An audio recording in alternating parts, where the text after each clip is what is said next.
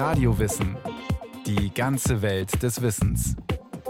Ein Podcast von Bayern 2.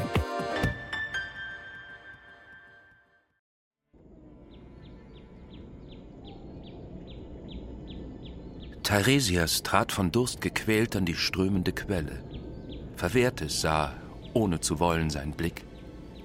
Unselger Knabe, Athenes Brust und Schenkel hast du gesehen, niemals erblickst du die Sonne wieder. Wer der Unsterblichen einen erblickt, sofern ihn der Gott nicht selber erkoren, bezahlt einen gewaltigen Preis. Der junge Theresias sieht im antiken Mythos zufällig Pallas Athene, die Göttin der Weisheit, nackt beim Baden. Für diesen Frevel zahlt er einen schrecklichen Preis. Er erblindet. Doch im Gegenzug erhält er eine besondere Gabe, er sieht. Er sieht über die alltägliche Wirklichkeit hinaus. Schaffen werde ich ihn zum rühmlichen Seher für jene, die da kommen. Er soll die Vögel verstehen, die Gutes bedeuten und Unheil verkündende auch. Einen Stab auch gebe ich ihm, die Füße zu lenken, und als einziger, wenn er stirbt, wird er unter den Toten wandeln mit Geist. Teiresias tritt unter anderem in Homers Odyssee, bei Euripides oder in Antigone und König Ödipus von Sophokles auf. Die griechische Mythologie etabliert mit Teiresias eine Figur, die zu einem Prototyp geworden ist: der blinde Seher. Ein Blinder ist nicht blind, er sieht nur anders.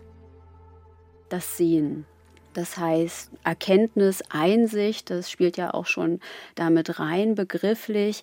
Wenn wir es mit solchen philosophischen Konzepten zu tun haben, dann geht es um innere Bilder, um Mentales, um die Vorstellungskraft, um das Denken im Allgemeinen. Deshalb ist es auch ein sehr beliebter Begriff in der Philosophie. Und ja, Einsicht ist eher so etwas wie eine innere Bildwelt, die in dem Sinne eben auch was mit Bildern zu tun hat, mit Erinnerungen, inneren Bildern, aber nicht unbedingt mit der Abwesenheit des Visuellen. Die Kulturwissenschaftlerin Astrid Hackel ist Autorin des Buches Paradox Blindheit Inszenierungen des Sehverlusts in Literatur, Theater und bildender Kunst der Gegenwart. Die göttliche Strafe, der Verlust des herkömmlichen Sehens, wird zur Voraussetzung für eine andere Art des Sehens. Für den Einblick in tiefere Wahrheiten zahlt der Seher nicht nur mit dem Augenlicht, er erhält zugleich einen Sonderstatus, der ihn von seinen Mitmenschen isoliert. Durch Trance, Naturereignisse, Träume offenbart sich dem Seher die Zukunft, der Wille der Götter. Das Problem? Er muss das, was er sieht, auch noch verkünden. Das macht zumeist ziemlich unbeliebt. Der Prophet wird zum einsamen Rufer in der Wüste, für dessen unangenehme Wahrheiten alle anderen blind sind. Niemand ist blinder als der, der nicht sehen will. Teiresias, dem Urtypus des blinden Sehers, geht es da nicht anders. In der Tragödie von König Ödipus will der Titelheld den Mord an seinem Vorgänger Laos aufklären. Wer könnte in einem Kriminalfall besser helfen als ein Seher? Ödipus lässt nach Teiresias schicken. Und der weiß? Des Mannes Mörder, den du suchst, bist du. Ödipus hat auf der Reise nach Theben, ohne ihn zu kennen, seinen Vater in einem Handgemenge erschlagen. So klar ist Teiresias auch verkündet, Ödipus bleibt blind für diese Wahrheit. Du hast zwar Augen und siehst doch nicht, wie tief du steckst im Übel. Ödipus erhält Hinweis um Hinweis, bis er endlich die Augen nicht mehr vor der Wahrheit verschließen kann. Er hat nicht nur den eigenen Vater getötet, sondern auch noch dessen Witwe, seine eigene Mutter, zur Frau genommen. Entstammt bin ich, von wem ich nicht gesollt. Verkehr mit wem ich nicht gesollt und hab erschlagen, wen ich nicht gedurft. Ödipus blendet sich selbst. Wie Teiresias sieht der blinde Ödipus nun die Wahrheit, die er sehenden Auges nicht sehen konnte. Für die künstlerische Auseinandersetzung mit dem Sujet von Blindheit, Blendung, Sehen und Erkenntnis des Blinden liefert die Antike die Grundmotive. Sie werden aufgegriffen und weiterverarbeitet, natürlich auch in den mythischen Texten, die unsere abendländische Kultur am nachhaltigsten geprägt haben, denen der Bibel. Sie quillt vor Metaphern, Geschichten und Motiven, die sich um Blindheit drehen, schier über und weitet damit den Bedeutungsspielraum von Blindheit aus. Im Christentum steht die Blindenheilung exemplarisch als Wunderzeichen für die christliche Heilsbotschaft. Die Blinden sehen und die Lahmen gehen, die Aussätzigen werden rein und die Tauben hören, die Toten stehen auf und den Armen wird das Evangelium gepredigt. Heilige sind oft blind und erlangen mit großer religiöser Symbolkraft ihr Augenlicht wieder. Jetzt kommt die Hand des Herrn über dich. Du wirst blind sein und eine Zeit lang die Sonne nicht mehr sehen. Im selben Augenblick fiel Finsternis und Dunkel auf ihn. Er tappte umher und suchte jemand, der ihn an der Hand führte. Die Blendung macht aus Saulus, dem gesetzestreuen Pharisäer mit römischem Bürgerrecht, den Apostel Paulus. Erneut also. Blindheit als Bild für die Erkenntnis höherer Wahrheiten außerhalb der alltäglichen Wirklichkeit. Teiresias, Ödipus, Paulus. Auffällig ist, All die Geblendeten, die Einblick in höhere Wahrheiten erlangen, sind Männer. Das ist nicht so erstaunlich. Schließlich geht es in diesen Texten ja um patriarchalische Gesellschaften. Aber es gibt doch auch die Seherin Cassandra, die Prophetin Sibylle, die Hexe von Endor, aber keine von ihnen wird geblendet. Es sind sicherlich verschiedene Gründe, aber was sicherlich eine Rolle spielt, ist die Idee von Macht, die ja immer schon irgendwie in den Händen von Männern lag. Es sind eben die Handelnden, die Mächtigen, die Geschichte schreiben und die auch als solche äh, erinnert werden im allgemeinen kulturellen Gedächtnis. Und Blindheit ist ja eine unglaubliche existenzielle Krise, etwas, was jemandem widerfährt, beziehungsweise bei Ödipus ist es die Selbstblendung, aber Samson wird etwa geblendet und ist eigentlich auch in diesem Sinne eine ganz interessante Figur, weil sich hier beispielhaft zeigen lässt, dass mit dieser Blendung Gut, in Kombination damit, dass er eben auch die Kraft, die in seinen Haaren sitzt, schon verloren hat. Aber das wird nochmal gesteigert. Also mit der Blendung wird eine enorme Fallhöhe beschrieben. Also es ist eigentlich auch eine Figur oder ein Prozess des Machtverlusts, der oft eben sehr plötzlich über eine männliche Figur hereinbricht. Und von daher ist Blindheit eine Männer zugeschriebene Eigenschaft, weil sie eben diese Fallhöhe sehr schön auf den Punkt bringt, diesen enormen Machtverlust, der damit einhergeht. Der Verlust des Augenlichts als Ausdruck von Machtverlust hinsichtlich der Fähigkeit, die Mann Frau seit Jahrhunderten gerne abspricht. Cogito ergo sum. Ich denke, also bin ich. Eine Frau, die nachdenkt, ist verloren. Ja, der Mann steht im Mittelpunkt und damit auch im Weg genau diese geistige Tradition, dass der Philosoph, der Denker, dass überhaupt das Privileg zu denken auch etwas Männliches ist in der Kulturgeschichte. Die Koppelung des Motivs der Blindheit an die Einsicht durch rationales Denken wird, wenig überraschend, mit der Aufklärung die vorherrschende Perspektive. Erfahrung ohne Denken ist blind. War im antiken und biblischen Mythos die Blendung mit dem Gewinn von Erkenntnis jenseits der alltäglichen Wirklichkeit verknüpft, so geht es jetzt um die Realität. Naturwissenschaftliche Erkenntnisse, technischer Fortschritt, Presse und Buch, das sind die Augenöffner. Das Augenöffnen, stilisiert als Zeugungs- und Geburtsvorgang der Vernunft, vielfach fortgeschrieben, variiert und stereotyp wiederholt. In dunklen Zeiten wurden die Völker am besten durch die Religionen geleitet, wie in stockfinsterer Nacht ein Blinder unser bester Wegweiser ist. Er kennt dann die Wege und Stege besser als ein Sehender. Es ist aber töricht, sobald es Tag ist, noch immer die alten Blinden als Wegweiser zu gebrauchen.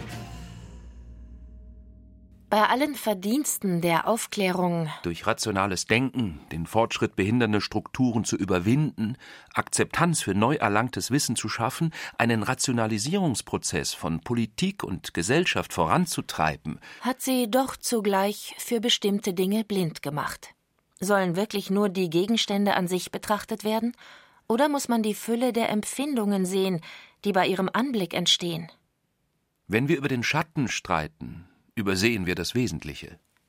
Sind unsere Emotionen einfach nur der Schatten des Gegenstands an sich?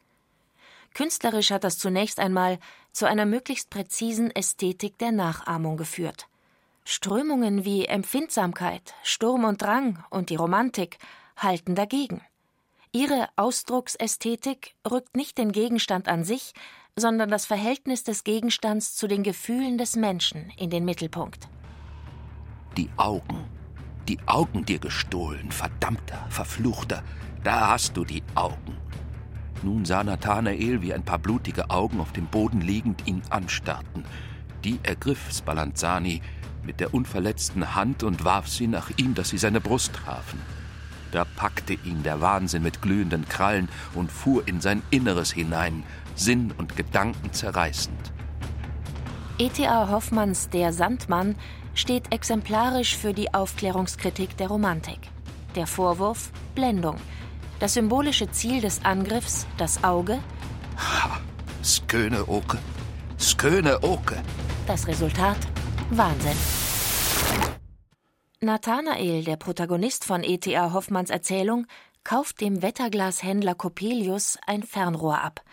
Er träumt von Coppelius als dem Sandmann. Ein Monster, das Kindern nachts die Augen ausreißt. Durch das Teleskop blickend erkennt Nathanael die himmlische Schönheit Olympias. Tag ein, Tag aus tut Nathanael nichts anderes mehr als den Gegenstand Olympia durch das Fernrohr zu betrachten und vergisst darüber nicht nur seine herzgeliebte Clara, sondern sein gesamtes soziales Umfeld. Denn Olympia ist die einzige, die ihn vollkommen versteht. Sie ist eine Holzpuppe. Als Nathanael das erkennt, verfällt er dem Wahnsinn und begeht am Ende Selbstmord. In Der Sandmann geht es nicht um Sehen oder Nichtsehen, sondern um etwas, das zwischen Sehen und Nichtsehen liegt. Zentrales Motiv ist dabei das Auge. Die Augen sind die Spiegel der Seele. Der Sandmann, den Nathanael mit dem Verkäufer aufklärerischer Errungenschaften, Perspektiven, Teleskopen, Fernrohren zur Schärfung des Blicks auf den Gegenstand identifiziert, streut den Kindern Sand in die Augen. Der Blick durch das Teleskop, das wissenschaftliche Instrument, lässt Nathanael Mensch und Maschine verwechseln. Er wird verwirrt und ist blind für das, was hinter dem Gegenstand liegt – dass Sigmund Freud für seine Psychoanalyse begeistert E.T.A. Hoffmann interpretierte, mag für manche die Bedeutung des Sandmanns für die Rezeption des Motivs Blindheit in der Moderne unterstreichen. Schließlich thematisiert schon der Tharesias-Mythos den erotisch begehrenden Blick, dessen Strafe Blindheit ist. Ein Begehren, das im männlichen Blick, dem Auge als Phallus-Symbol, Ausdruck findet. Nathanaels Albträume vom Augen ausreißen, Kastrationsangst das Fernrohr ein noch expliziteres Phallus-Symbol. Ein Fernrohr. Viagra für das Auge? Genauso wurde noch die Kamera von Peeping Tom im gleichnamigen Spielfilm von 1959 interpretiert. Peeping Tom nähert sich Frauen unter verschiedensten Vorwänden, um sie zu filmen. Dann setzt er ihnen das Messer an den Hals und richtet das Objektiv auf ihr Gesicht, um den letzten Blick ihrer Augen angesichts des Todes einzufangen. In Hoffmanns Sandmann erscheint für das heutige Verständnis des Blindheitsmotivs entscheidend, müssen wir wirklich alles sehen?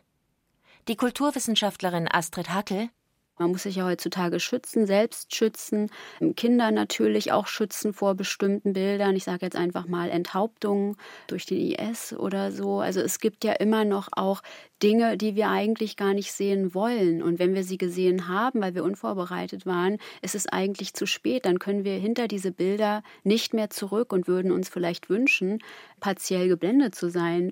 Insofern lässt sich der Sandmann durchaus als die Geschichte eines traumatischen Bildes lesen. Die herausgerissenen Augen Olympias, die noch dazu den Albträumen vom Sandmann entsprechen, lassen Nathanael keinen anderen Ausweg als wahnsinnig, also sinnbildlich blind zu werden. Zu viel, zu scharf. Der Blick durch das Teleskop erhält eben nicht, er desorientiert. Er schafft den falschen Fokus. Die Werke der Aufklärungskritiker, für die E.T.A. Hoffmann nur ein Beispiel darstellt, thematisieren auch etwas, das heute so aktuell scheint wie damals. Den Aberglauben unserer Zeit. Dass wir alles vermessen können und glauben, damit würden wir es verstehen. Denn wie lassen sich tiefere Wahrheiten messen?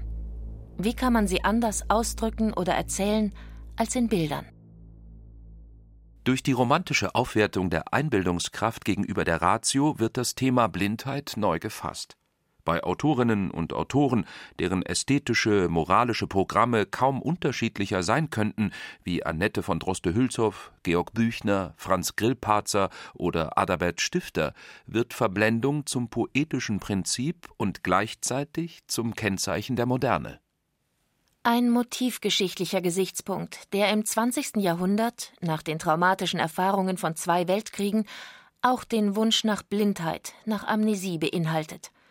Das Netz von Bezügen zwischen der Verwendung des Motivs von Blindheit und der literaturgeschichtlichen sowie gesellschaftspolitischen Entstehungszeit wird zunehmend virtuoser und dichter. Etwa in Friedrich Dürrenmatts Drama Der Blinde von 1946.